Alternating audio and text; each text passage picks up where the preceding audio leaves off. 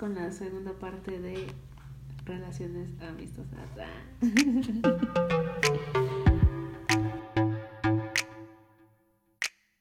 Pues pasamos a la amistad tóxica, que se ya sube de nivel, sube de nivel. y fíjense que, o sea, no lo estamos haciendo en prioridades ni en niveles, la verdad es que no tenemos una lista bastante amplia, pero la verdad es que ahorita se está utilizando mucho el término tóxico o tóxica para cualquier cosa. Y ya todo el mundo sabe quién, o sea, quién es, tóxico, y ajá, quién es tóxico, quién es tóxica y quién no es tóxico. Sí, claro, lo hemos visto en Facebook, en Instagram, todos lados. Que ya sabemos quiénes son, pero que creo que la palabra ya se ha hecho tóxica. Tóxico, Chernobyl, bueno, en fin, tiene un montón de de, de, sinónimos, pero el, el, amigo tóxico creo que va ligado al, al término de, de, falso amigo, porque hay un interés también de por medio. Sin embargo, los siento que con una amistad tóxica no hay límites. Siento que tiene como, como que esa límite de, o ese límite de confianza de decirte cualquier cosa, pero no sabe ni cómo decírtelo. Y también muchas veces es por envidia que te dicen las cosas. Híjole, qué fuerte, ¿no? Sí. Y yo creo que la diferencia entre la amistad, este, el falso amigo y el amigo tóxico puede ser que a lo mejor el falso amigo, pues te, como que va más ligado al interés y el amigo tóxico o a lo monetario y el tóxico muchas veces es en lo emocional, ¿sabes? El que te absorbe energía, el que quiere que le estés poniendo toda la atención. Es más, llega a ser el amigo celoso o amiga celosa. O el amigo centro de atención. Sí, claro, que te cela de que convivas con otras personas. Este... a mí no me ha pasado tanto eso, pero sí de, de los amigos que te quitan más energía, que pues que quieren que prácticamente tu vida gire en torno a, él, que no saben que existe un límite, que tú puedes decir que de este punto para acá somos amigos, pero yo también tengo mis momentos este, de soledad, si quieres, de mis momentos. Mis momentos. Hay cosas que a lo mejor no le quieres contar y es válido, no tienes que andar por la vida contándole todo a todos, pero que se llegue a ofender porque no le cuentes algo. Es que yo creo que literal te quita energía. Te quita energía y, ¿qué creen? Pues nunca te la vuelve a poner, ni te la repone, ni nada. Y yo creo que, creo que a todos nos ha pasado que hemos tenido algún, quizá no una amistad, pero sí una persona tóxica cerca, sí la hemos tenido. Sí. De relación, de amistad, de hermanos. Es más, hasta nuestros papás algunos son tóxicos, porque ya no va tanto el parentesco, sino el tipo de persona. Entonces, ese amigo tóxico, como decía Mon, te resta energía. Y debes de tener mucho cuidado. Digo, al final de cuentas sé que nos estás escuchando y espero que estés no tomando nota, pero sí identificando sí. quién realmente tienes a tu alrededor. Sí, y dándote cuenta así con estos puntos son mini consejos que vamos dando que a lo mejor en el momento en el que estás ahí, en esa relación amistosa, no te das cuenta hasta que alguien te, te pone el flash en la cara y te dice, hey, es, está pasando tal y tal cosa, ten cuidado, ¿no? Y creo que principalmente en este tipo de amistades es tener cuidado. Pues si es alguien a quien al final de cuentas le abres tu vida, tu corazón, tu espacio, le das tu tiempo, son amistades que están influenciando en todo momento, aunque no lo quieran hacer, nos influencian para bien y para mal. Entonces, lo mejor es que sepamos detectar qué amistad es y no es que las cortes de raíz, eh, pero sí que te vayas con precaución. Y sobre todo, yo creo que sé que a veces no somos tan radicales y que decimos, no puedo dejar a este amigo o este amigo sola porque es capaz de hacer muchas cosas, eh, pero yo creo que también es, es es natural y es normal poder tomar distancia en aquellas personas que no te van a hacer crecer.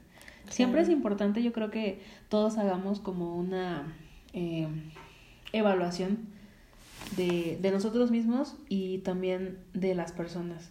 Creo que de las personas que están a nuestro alrededor, creo que es importante.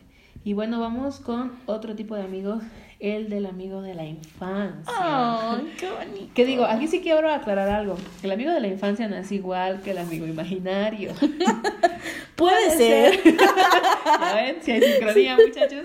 Eh, puede ser, pero no. O sea, realmente el amigo de la infancia es, no sé, infantes, kinder. Sí. Primaria. Y yo creo que muchas veces puede ser alguien de tu familia.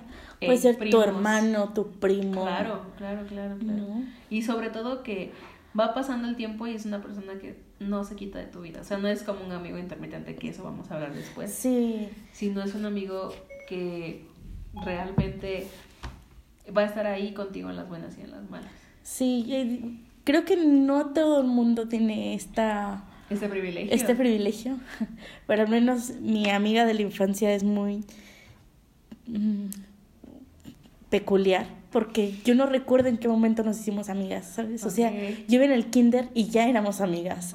Y ella es un año más chica que yo, así que imagínate, si yo iba en el kinder cuatro años, ella tenía tres. Y yo, o sea, yo llegaba a contarle de lo genial que se le iba a pasar en el kinder. Ay, qué bonita. Este, y al día de hoy seguimos siendo amigas, digo, ya no es mi amiga de todos los días, pero pues, sigue existiendo la amistad, al menos creo que hasta que entré a la universidad, hasta que me mudé de ciudad, pues era una amiga que siempre, siempre estaba ahí.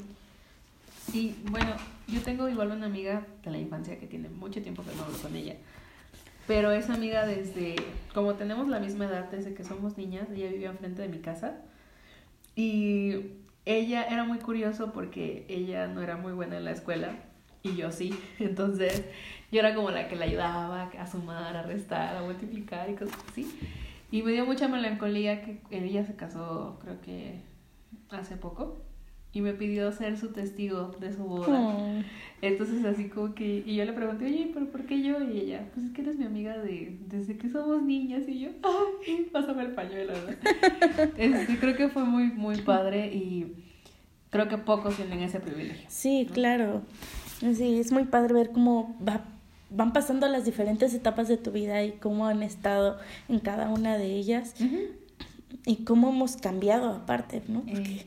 Pues no somos las mismas de los tres años, cuatro No. años, entonces ¿no? Tienes cabello pintado ahorita. sí, y los claro, lentes. los lentes, los brackets, los, El los- más hipster. cosas así. sí, Y pues vamos entonces a pasar a el mejor amigo. Yo creo que también es de las pocas cosas que tiene una persona, pero cuando las tienes creo que las aprendes a valorar. claro. Y yo creo que aquí eh, a mí me pasó años, años que yo sentía que no tenía una mejor amiga, ¿sabes? Como que decía, es que siempre es como el grupito de tres amigas, dos se llevan más, más y yo soy la que quedó volando. Volando. Y aunque tenía diferentes grupos de amigos, porque siempre he sido como de varios grupitos, del de la escuela, del de las vecinas, del de las clases, El de la tanda. el de la tanda, las vecinas de la casa de mi abuelita, ¿sabes? Como así diferentes, siempre me pasaba eso. Y en algún punto como que yo sí decía, híjole, o sea, que no me merezco yo tener una mejor amiga? Porque, ¿sabes? Pasa que eres el sándwich. Ajá. No, como que estás entre que si se llegan a molestar con una, pues ahí te cuenta a ti, si la otra se molesta, ahí te cuenta a ti, ¿sabes? Y, y a veces decía yo, bueno, pues si son tan amigas, ¿por qué no se cuentan todo? Y creo que hasta ese punto me llegó, llegué a valorar mucho porque decía, pues yo no quiero tener una mejor amiga así. Y mi mejor amiga llegó hasta que estaba en la universidad, ¿sabes? Y aparte, pues yo me hice cristiana a la edad de la punzada, Ah. a la edad de la locura, y bueno, a los 13 años, entonces como que siempre llegué a ser la rarita que era muchas amigas estaban pasando por otras etapas más intensas, viviendo, experimentando, conociendo, y pues yo no, ¿no? Entonces era la amiga ñoña. Y como que siempre viví con esto, ¿no? Con el ser la amiga ñoña y, y si ellas se alocaban en alguna reunión o algo así, pues yo no, yo estaba así como que nada más viendo, ay, cuidándolas. Y, bueno, que el, cuida, el cuidador ya es otro, otro punto que después vamos a tocar. Pero pues ya, entonces a los 18 llegó mi, mi mejor amiga y creo que fue el mejor momento y la mejor persona que pudo haber llegado porque era en el momento en el que nos conocimos, pues también empezamos nuestra empatía por series, por gustos, o sea, amábamos Gossip Girl, amábamos la moda, amábamos todo lo, lo estético, el arte, la pintura, la foto, el cine. Entonces era así como, wow, o sea, y aparte igual de ñoñis que yo, entonces era así. ñoñis, Dije, no, es lo mejor que me puede haber pasado. Y pues al día de hoy seguimos siendo mejores amigas. Ay, qué padre. Pues yo creo que eh, cada quien tiene la oportunidad de tener a un mejor, a una mejor amiga. Y mi mejor amiga llegó a mis 15 años. Este, hemos pasado por altas, por muy altas, pero también por muy bajas. Nos hemos peleado muy feo. Tanto así que hemos tardado como tres años en volvernos a hablar. Ah, claro, fue decisión de ella. este, pero creo que Dios siempre concede el hecho de tener a una amiga que esté contigo en las buenas y en las malas y en todas las etapas de tu vida, además de ser una amiga íntima. Sí. Y sobre todo que no es solamente que sea una persona, pueden ser muchas personas más, pero yo creo que va a haber una persona con la que sientes tanta afinidad y no solamente en gusto, sino también en, en, temas de cómo te sientes, como tus ánimos, estar contigo en cualquier cosa, en las buenas y en las malas, y saber que ella sigue aquí conmigo todavía este, en las buenas y en las malas, ya nos conocemos perfectamente bien, sabemos qué es lo que vamos a decir, sabemos cómo vamos a pensar, sabemos, o sea, nos conocemos realmente muy bien. Y siempre Dios cuida, cuida de nuestros corazones para que no tropecemos y hagamos cosas que no tenemos que hacer, ¿no? O sobre todo volarnos la barda en el aspecto de la confianza o simplemente de herir, herir a la siguiente persona o a tu mejor amigo en este caso.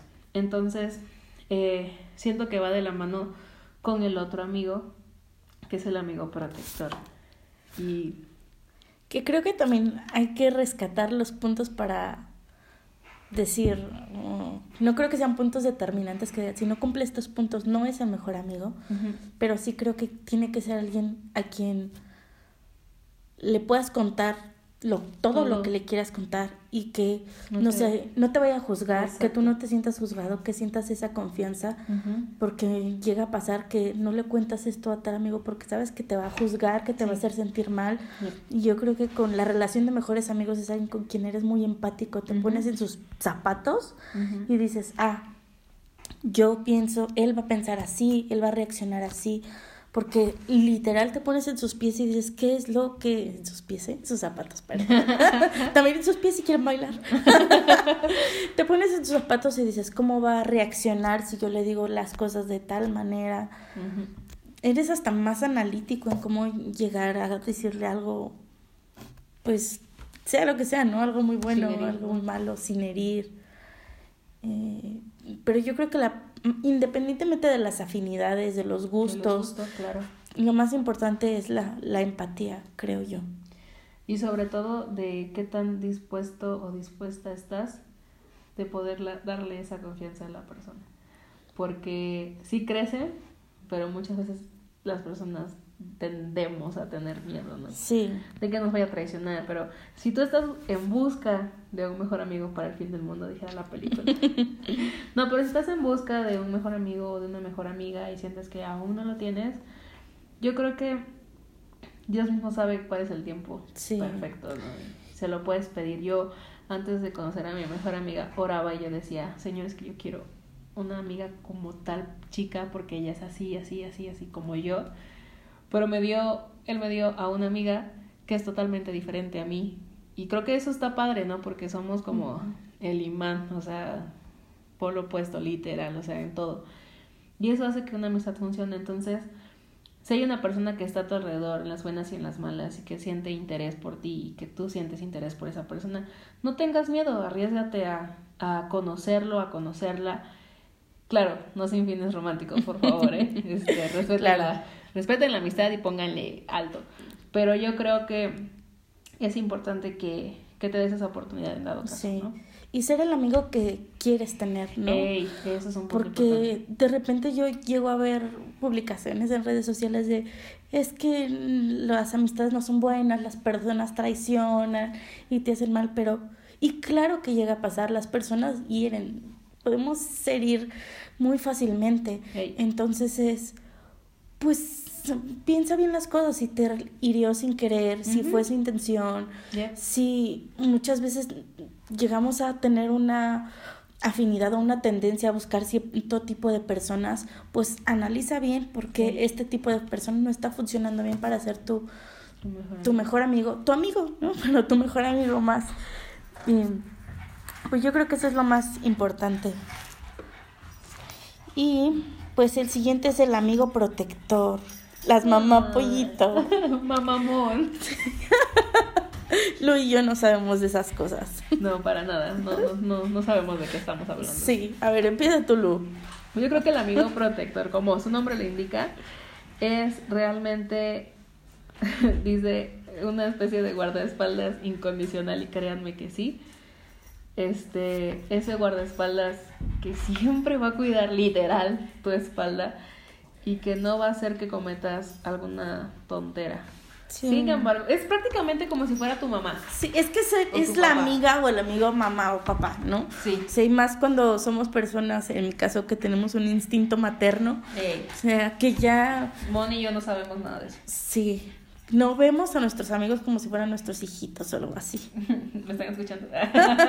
No los vemos así, amigos. Pero siéntate. Ah. Sí, yo soy de las que, o sea, hasta la forma de apapacharlos, por ejemplo, a mí me enseñaron a apapachar a las personas con comida, entonces cuando pienso en, es como comida para todos, pozole para todos.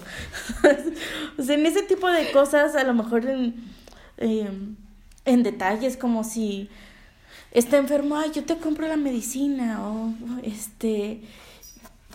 mm, ponte un suéter, ¿sabes? El típico de mamá. Sí, o pues, es que me duele la cabeza. Yo traigo una pastilla. Monse, Mon siempre tiene cosas en su bolsa. O sea, Mon carga dos, tres bolsas hasta la pañalera para todos.